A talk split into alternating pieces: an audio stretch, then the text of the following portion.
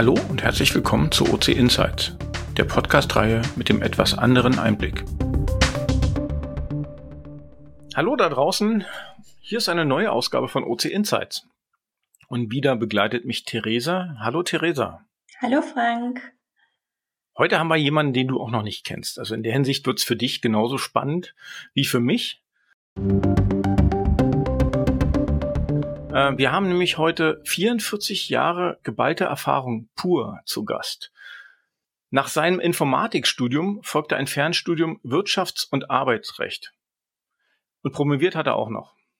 Er hat eine lange Historie im Projektmanagement. Da kennt er sich aus mit Prince, Six Sigma, Scrum, Cobit, ITIL und was es da noch so alles gibt.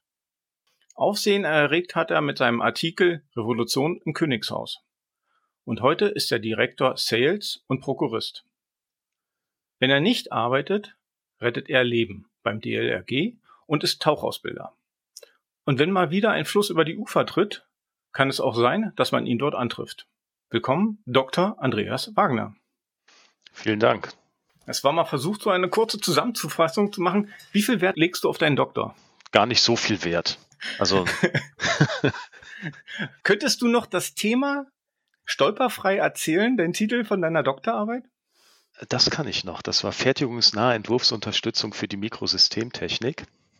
Wow. Und äh, da ging es um ein, ja, man kann es eigentlich so sagen, um CAD-System für Fertigungsprozesse in, in der Dünnschichttechnik, also Silizium-Dünnschichttechnik. Mhm. Und ähm, ja, also ich lege zwar nicht Wert auf meinen Doktor, ich bin aber ganz stolz auf die Doktorarbeit, weil das ist tatsächlich meine Arbeit, die nicht nachher in der Schublade gelandet ist, sondern auch als äh, Produkt mittlerweile käuflich erworben werden kann oder lizenztechnisch erworben werden kann. Ah, okay. Dann hat das aber nichts mit dem EU-Projekt Promenade zu tun, wo du auch mal tätig warst, was ich doch, doch, habe. Genau. Doch, doch. Also ah. ähm, dieses Promenade-Projekt war quasi die, äh, die Fortführung, ja, oder eine gewisse Überlappung zu meiner Doktorarbeit. Da ist das ganze Produkt nah, quasi in so ein Alpha- oder Beta-Stadium überführt mhm. worden. Und äh, nachdem dann tatsächlich das Unternehmen, was das Produkt dann einführen sollte in den europäischen Markt, abgesprungen ist, hatte ich ja damals mit Forschungspartnern dann ein Unternehmen gegründet und wir haben das dann gemacht. Und das Produkt gibt es immer noch? Also man kann es heute immer noch erwerben, einsetzen und es wird auch noch eingesetzt. Ja, genau. Das äh, kann man einfach bei einem Softwareanbieter kann man das lizenzieren. Hm. Man kann schon sagen, ne, für das, was man mal gemacht hat, dass das heute immer noch aktiv ist. Also eine Doktorarbeit, die wirklich in dem Sinne wirklich was Praktisches hat, finde ich cool. Würdest du heute noch mal eine Doktorarbeit schreiben? Ja. ja. Also nicht wegen der, der, des Doktors an sich, aber die, die Forschungsarbeit äh, hat schon sehr viel Spaß gemacht. Äh, wir waren ja in einem internationalen Projekt, das ging über die gesamte EU. Wir hatten Partner in, in Frankreich, in Niederlanden, in England, Polen, überall eigentlich in Europa verstreut. Und das macht halt unheimlich Spaß, äh, in so verteilten Teams zu arbeiten, auch mal mitzukriegen, wie quasi die Softwareentwicklung oder die, die Forschung in anderen Ländern funktioniert. Das hat mir schon, hat mich ja auch geprägt, sag ich mal. Genau. Ist, ist da denn dein Faible gewachsen für Projektmanagement? Weil das ist ja nun etwas, was dich schon etwas länger begleitet. Ja, tatsächlich hatte ich da auch das erste Mal echte Berührung mit Projektmanagement und das war so, so ein typisches Ding, so ins kalte Wasser. Ach ja, äh, du forschst ja da, ja, da machst du jetzt mal den Teilprojektleiter für die Softwareentwicklung. Und ich hatte überhaupt keine Ahnung, was ich da wirklich zu tun hatte. Ja, so als äh, junger Hüpfer ist man ja ganz äh, stolz drauf, wenn man dann so eine Teilprojektleitung in so einem großen EU-Projekt bekommt. Mir war überhaupt nicht bewusst, was da für Anforderungen an mich gestellt werden. Und man wächst mit den Aufgaben, möchte ich mal sagen. Ja, also wir haben da quasi gemeinsam gelernt, wie sowas funktioniert. Ähm, ich muss aber auch sagen, dass das jetzt das Projektmanagement da weniger die Herausforderung war, als eher die, tatsächlich die wissenschaftliche Arbeit. Ähm, mhm. Im weiteren Verlauf, also als wir das dann nachher tatsächlich auch dann in einem eigenen Unternehmen als Produkt vorangetrieben haben, da war das Projektmanagement schon ja, herausfordernder. Und da habe ich tatsächlich dann auch ja, die meisten Sachen gelernt und auch äh, entwickelt. Und damals ja auch schon die ersten Ideen entwickelt, wie man da ähm, ja, ist mal sequenzielles oder wie man sagt, klassisches Projektmanagement mit Agilität verknüpfen kann. Das, das war ja irgendwann 2008, 2009, irgendwann so um den Dreh. Kannst du denn sagen, wie ein ideales Projekt für dich ausschauen sollte? Oh, wie viel Zeit haben wir denn? also ich glaube, da gibt es ganz, ganz viele Parameter und ähm, so eine allgemeingültige Definition, was ein ideales Projekt ist, ah, ich glaube, ist schwierig. Äh, was immer ganz spannend ist oder für mich auch wichtig ist, ist, dass einfach vorher klar ist, äh, was will ich eigentlich mit diesem Projekt erreichen. Also ich mache das Projekt ja nicht des Projektes wegen willen, äh, sondern ich möchte irgendwas am Ende des Tages haben. Ja, das kann schon konkret sein. Das kann aber auch wie beim Forschungsprojekt einfach sein, okay, ich will ein Forschungsergebnis haben. Wie das konkret aussieht, weiß ich halt noch nicht, aber ich habe, ich arbeite zumindest auf ein Ergebnis hin. Und ja, was auch äh, spannend ist, dass ich dann ein gutes Projektteam habe, was also zu dem Projekt auch passt und auch die, die Aufgaben in dem Projekt auch erledigen kann. Ich glaube, wenn das beides schon mal da ist, also wenn der Projektauftrag klar ist, ja, und äh, auch das Team klar ist, dann ist schon mal die halbe Miete da. Dann gehört natürlich noch ganz, ganz viel anderes damit hinzu. Ja, man muss auch ein bisschen Budget noch haben. Und im Zweifelsfall haben wir auch der eine oder andere Stakeholder noch ein Wörtchen mitzureden. Aber die ersten beiden Parameter sind für mich eigentlich extrem wichtig. Jetzt bist du so gefühlt ja ein bisschen auf die andere Seite gerutscht. Ich will nicht sagen auf die dunkle Seite der Macht, aber du bist jetzt in den Sales gewandert. Ähm, nee, aber wie, wie, weit, wie weit hilft dir? Du hast gerade so schön gesagt, äh, wenn die Projektanforderung klar ist, wie weit hilft dir eigentlich diese Erfahrung, die du gemacht hast in deiner Rolle jetzt als Director Sales, wenn du mit Kunden redest, das so weit klar zu rücken, dass das Projektteam dann eigentlich eine saubere Basis hat, um vielleicht einfacher zu starten? Also ich glaube, dass mir das enorm hilft, dass ich quasi auch schon auf der anderen Seite, also auf der Produktentwicklung oder halt mhm. Softwareentwicklungsseite war, weil ich halt weiß, wie es ist, wenn man quasi den ja, ich sag mal, den Auftrag über den Zaun geworfen bekommt, ja, und welche Fragen sich da stellen. Von daher kann ich da natürlich schon frühzeitig auch mit unseren Kunden in die Auftragsklärung reingehen und gucken und nachfragen, was ist denn jetzt tatsächlich wichtig? Was liegt quasi unter der Decke? Ja, also was möchte denn, möchte der Kunde denn tatsächlich mit diesem Projekt äh, erreichen? Also die Sachen, die nicht so offensichtlich sind. Ja, und dann, mhm. also nach meinem Dafürhalten, ja, äh, scheitern Projekte, wenn sie denn scheitern, schon meistens äh, in der Projektinitialisierung oder Vorbereitung. Ja, also mhm. da werden ganz viele Fehler gemacht oder Informationen nicht ausgetauscht. Das können die, die Leute nachher im Projekt gar nicht mehr heilen. Ja, also das ist so, ja, wenn man einen falschen Kurs direkt eingeschlagen hat, also quasi falsch rum auf die Autobahn aufgefahren ist, dann, dann ist eigentlich das Kind in den Brunnen gefallen. Ja, da kann ich nicht einfach sagen, ja gut, dann fahre ich bis zur nächsten Ausfahrt mal und guck mal, was dann passiert, weil dazwischen ist dann zu viel schon passiert. Ja, mhm. und äh, im Endeffekt ähm, kann ich so im Vorfeld dann schon gucken, dass äh, erst gar nicht auf die falsche Ausfahrt oder Einfahrt gefahren wird. Ähm, du bist ja jetzt ähm, Director Sales und da interessiert uns natürlich brennend, was machst du da eigentlich? Was ist deine Aufgabe? Wie sieht so ein Tag bei dir aus? Ja, tatsächlich, auch wenn bei mir Sales äh, so im Titel drin ist, habe ich, ähm, ist mein, meine Hauptaufgabe gar nicht der, der Vertrieb selbst, sondern eher die Vertriebssteuerung. Ähm, also ich habe ein ganzes Team an Sales Managern und auch Solution Managern, die im Endeffekt genau das, was wir gerade besprochen haben, eigentlich beim, beim Kunden machen. Also die mit dem Kunden klären, was soll eigentlich gemacht werden, welche Projekte stehen an, Aufträge äh, diskutieren und verhandeln. Und ich bin im Endeffekt eher der, ja, der Dirigent, ja, der dafür sorgt, dass alle, äh, dass alles nachher zusammenpasst, dass sich niemand in die Quere kommt, ja, dass es nachher stimmig ist und im Zweifelsfall auch einfach äh, Stolpersteine aus dem Weg räumt. Ja, und was man natürlich nicht, was noch hinzukommt, äh, ich bin ja nicht nur Director Sales, sondern ich leite ja auch noch das Project Management Office. Aha, da haben wir es wieder, Projektmanagement. es lässt mich nicht los. Ja, genau. Da habe ich ja auch noch ein paar Mitarbeiter, wo ich genau das Gleiche dann aber dann fürs PMO mache. Also genauso wieder nur, nur, ich sag jetzt nur, es klingt wieder so, nee, also soll nicht so klingen, aber du bist der Dirigent auch im PMO. Also sprich, du hast ja dann wieder ein Team, die quasi im der Projektmanagement betreiben und machen und viele Projekte äh, steuern, leiten, koordinieren. Du selber koordinierst jetzt aber kein Projekt mehr. Du bist sozusagen mit deinem Wissen quasi der Mentor, Pate, wie auch immer man das jetzt nennen darf. Genau, ja.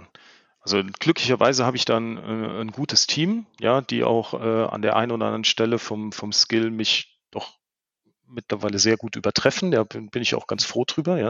Also ich muss ja nicht immer das äh, am, am besten können.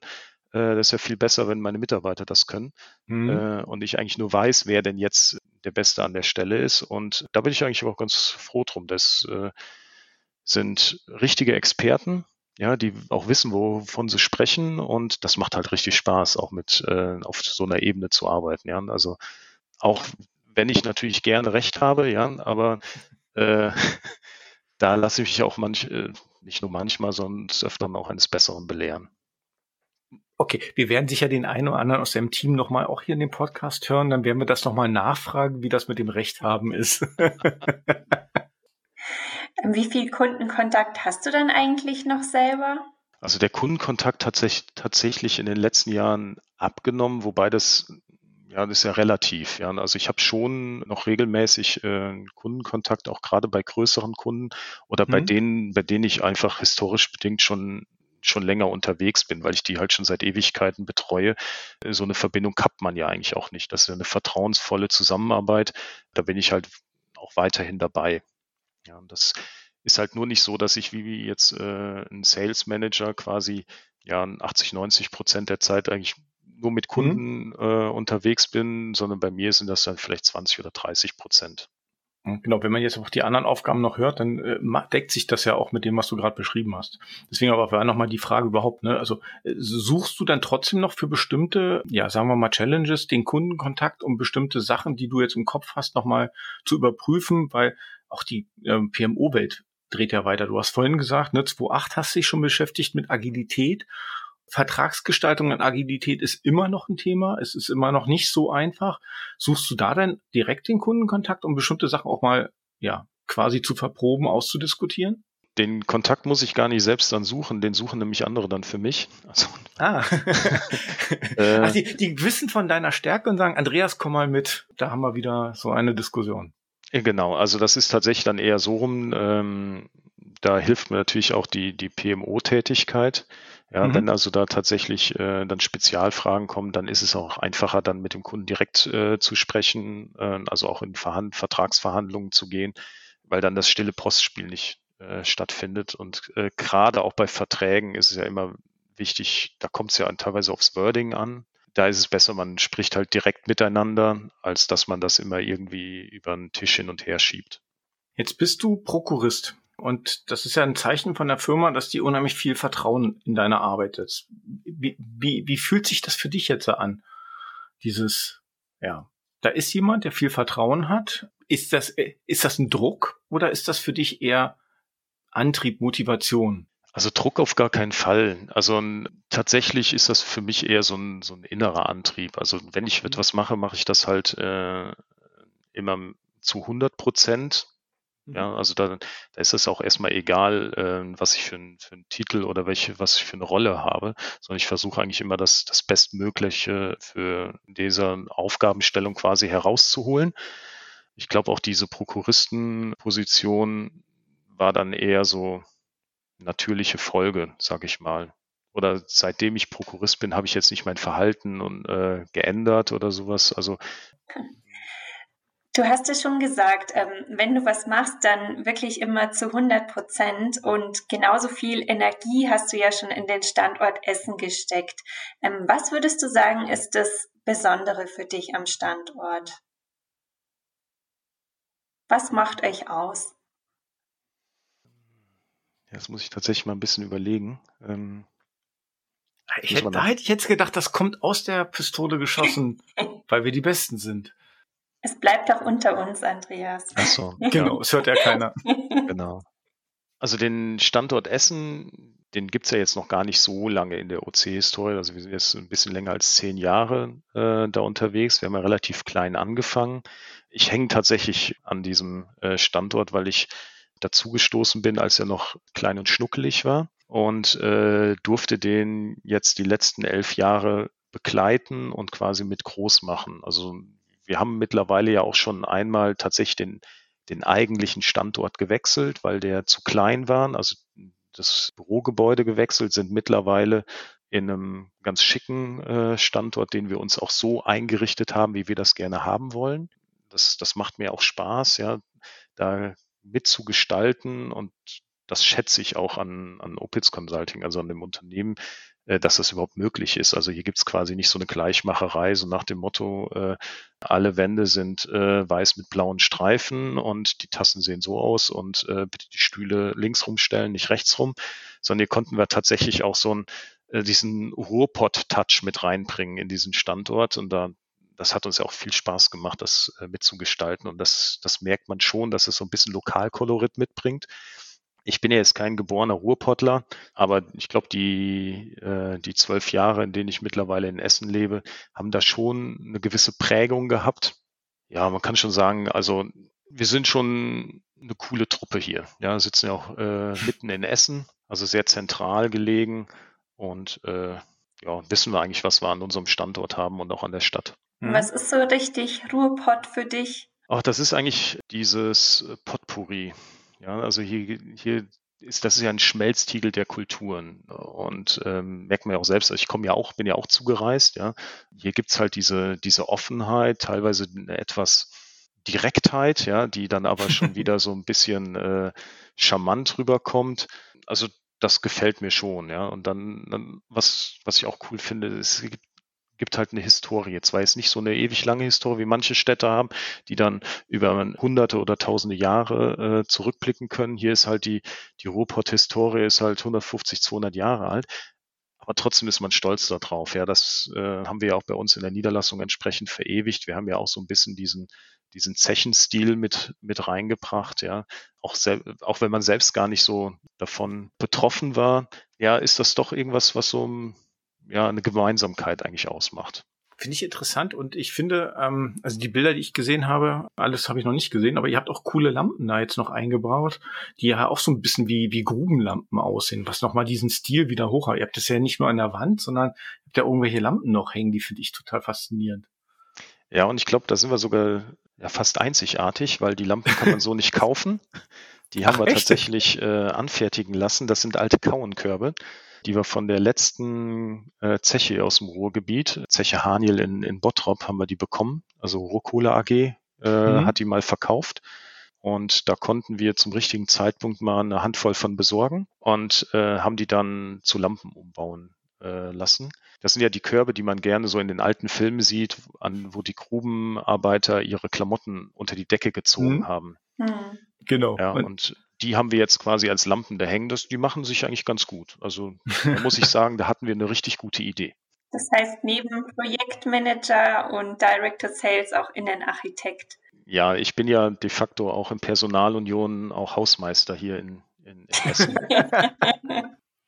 Jetzt würde ich gerne noch mal kurz das Gespräch ein bisschen drehen. In der An äh, Moderation hatte ich das schon drinne. Du bist Tauchausbilder. Wie bist du denn dazu gekommen? Also wie ist denn das äh, historisch äh, bei dir gewachsen? Warst du irgendwann mal Sportler? Warst du Schwimmer? Oder hast du schon immer einen Faible gehabt fürs Tauchen? Wie bist du zum Tauchausbilder geworden? Also da bin ich tatsächlich vom, vom Rettungsschwimmen hingekommen. Also ähm, da, wo ich herkomme, äh, da war ich halt schon ziemlich lange in der DLRG als Rettungsschwimmer. Mhm. Und ähm, da war der natürliche Weg damals im Endeffekt auch dann die Ausbildung zum Taucher oder Einsatztaucher. Die habe ich dann auch gemacht und war dann ganz lange Einsatztaucher. Hatte mir aber selbst immer gesagt, nee, also Tauchausbilder, also ein Fachbegriff ist da Lehrtaucher, das ist ein bisschen Lehrtaucher, aufwendiger. Ja. Lehrtaucher klingt so wie leer und äh, aber ja, deswegen ja. habe ich versucht, das schon ein bisschen anders. ja, ja, das ähm, unterscheidet so ein bisschen. Also die, äh, die Sporttaucher, die haben halt die Tauchlehrer und mhm. ähm, die Berufstaucherei äh, oder auch die Einsatztaucherei hat dann den Lehrtaucher. Und ähm, das wollte ich eigentlich nie machen, weil das ganz aufwendig ist. Und ich hatte da tatsächlich mal so einen Moment, ähm, wo ich selbst bei einer Rettung dabei war und äh, dann verunglückten Taucher wieder hochgeholt habe und wir tatsächlich diesen grandiosen Moment hatten, den es eigentlich ganz, ganz selten gibt, dass wir die Person relativ schnell reanimieren konnten. Normalerweise kann man nämlich davon ausgehen, wenn ein Einsatztaucher zum Zuge kommt, dass das eher eine Leichenbergung ist als eine mhm. Rettung. Und den Taucher, den wir damals hochgeholt hatten, der äh, hat halt schon Herz-Kreislauf-Stillstand gehabt und wir konnten den aufgrund der schnellen Reaktion tatsächlich wiederbeleben. Der hat auch keine bleibenden Schäden gehabt. Dem geht's halt heute noch gut. Und das hat bei mir so ein bisschen den Auslöser äh, gegeben, dann doch da mehr zu machen. Mhm. Und mhm. äh, dann bin ich halt auf den steinigen Weg der Ausbildung zum Lehrtaucher eingeschwenkt und habe den dann, ich glaube, 2014 dann ähm, mit der Prüfung abgeschlossen und seitdem bilde ich fleißig Einsatztaucher aus und prüfe die mhm. auch. Okay. Spannend. Weil, also ich kann mir vorstellen, du arbeitest da nicht gerade wenig und jetzt kommt noch das daneben und das ist ja nun auch nochmal zeitfressend. Also. Oder machst ja. du das nur nachts?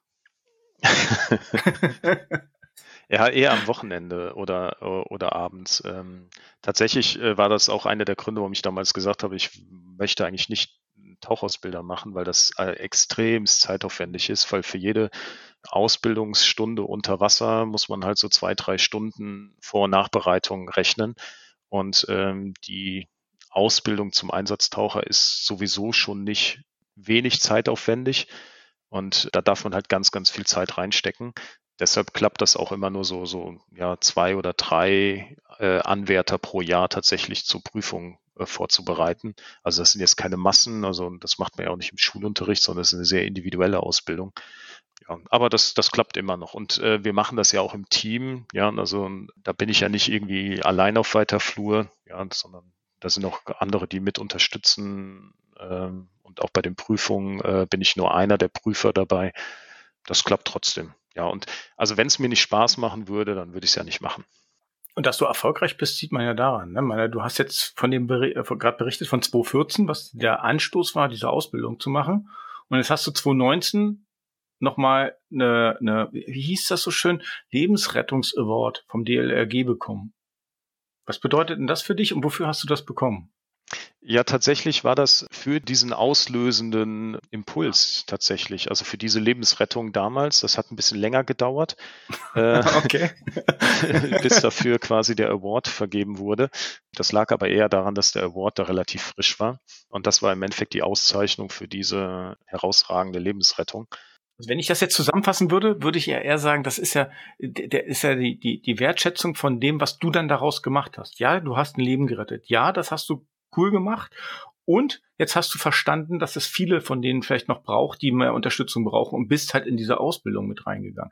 Also das finde ich ja, also ich finde ja diesen Gedankengang dahinter und wahrscheinlich ist das ja auch noch, ich kenne jetzt die Begründung nicht, ich habe die leider nicht gelesen, aber das kann für mich noch so ein Aufhänger sein, weil das ja für dich ja eigentlich der konsequente Weg war und wieder beschreibt, na, ich, wenn ich was mache, mache ich das zu 100 Prozent. Genau, also im Endeffekt war das auch so ein bisschen Tenor in der Laudatio damals. Ja, das also nicht nur die, die Rettung, sondern auch das, dieses äh, konstante Fortführen. Ja, also ich würde mal behaupten, dass äh, keiner, der irgendwo in einer Hilfsorganisation oder als äh, irgendwie in der, in der Rettung unterwegs ist, das macht, weil er da irgendeine Auszeichnung für haben will. Sondern das ist eher so, dass man so ein latentes Helfersyndrom hat. Mhm. Ja, ja, auf der anderen Seite hilft mir das an anderer Stelle auch. Also ich halte ja auch mit meiner Meinung nicht immer hinterm Berg. Ja, das kommt vielleicht auch daher, ja, dass ich immer der Meinung bin, ich muss anderen Leuten helfen. Äh, in vielen Fällen wird die Hilfe angenommen, dann, dann reicht das schon. Wir lassen das jetzt mal so stehen und äh, wechseln in die nächste Rubrik.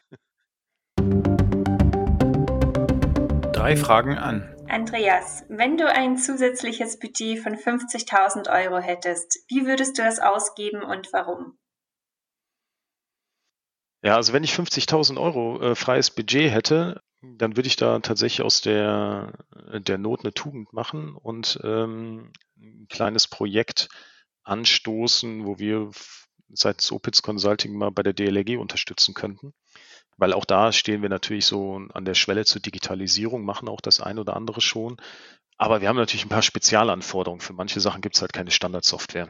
Und ähm, da haben wir ganz viel Bedarf und da würde ich tatsächlich an der einen oder anderen Stelle einfach mal einen gewissen Anschub einfach mal leisten wollen.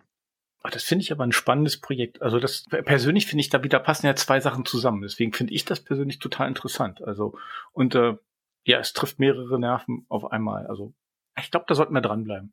Ähm, zweite Frage. Welches Buch hast du als letztes gelesen und wann? Oh, das also tatsächlich äh, das letzte Buch, was ich gelesen habe, war professionelle Angebotserstellung und das war vor zwei Wochen. oh, das klingt nach einem sehr trockenen äh, Stoff. nee, es war eigentlich sehr kurzweilig, weil das Buch ist gar nicht so dick. Das hat nur äh, netto 45 Seiten, also war es nicht so lang.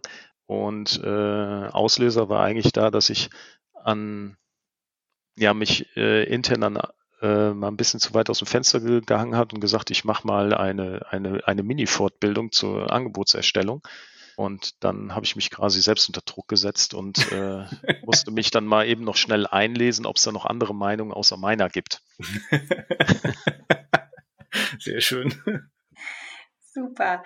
Dann kommen wir auch schon zur dritten und letzten Frage. Wir haben dich jetzt als wirklich sehr hilfsbereiten Menschen kennengelernt. Aber gibt es denn noch so Situationen, wann dir andere Menschen am besten aus dem Weg gehen sollten? Oh, die gibt es auf jeden Fall. Also Das können wir auch mal einen deiner Teammitglieder dann die Frage stellen. Sehr schön, ja, das werden wir tun. Ja, wobei im, also im, im, Berufsleben muss schon ganz viel passieren, dass ich da tatsächlich mal richtig sauer bin. Also da kann ich mich schon glaube ich, am, am Riemen reißen. Ja, im privaten Umfeld äh, ja, platzt mir dann doch ab und zu mal die, äh, die Hutschnur, auch wenn das jetzt nicht so häufig dann passiert. Andreas, wir danken dir für deine Einblicke in deinen Berufswelt, in deine persönliche Welt, in deine Entwicklung. Ich fand es sehr spannend. Theresa, jetzt hast du wieder Einblicke in, in, das Leben von Andreas auch bekommen. Ne? Also in der Hinsicht, ich fand es sehr interessant, sehr spannend, kurzweilig und sage Dankeschön. Dankeschön, Andreas. Sehr gerne, danke.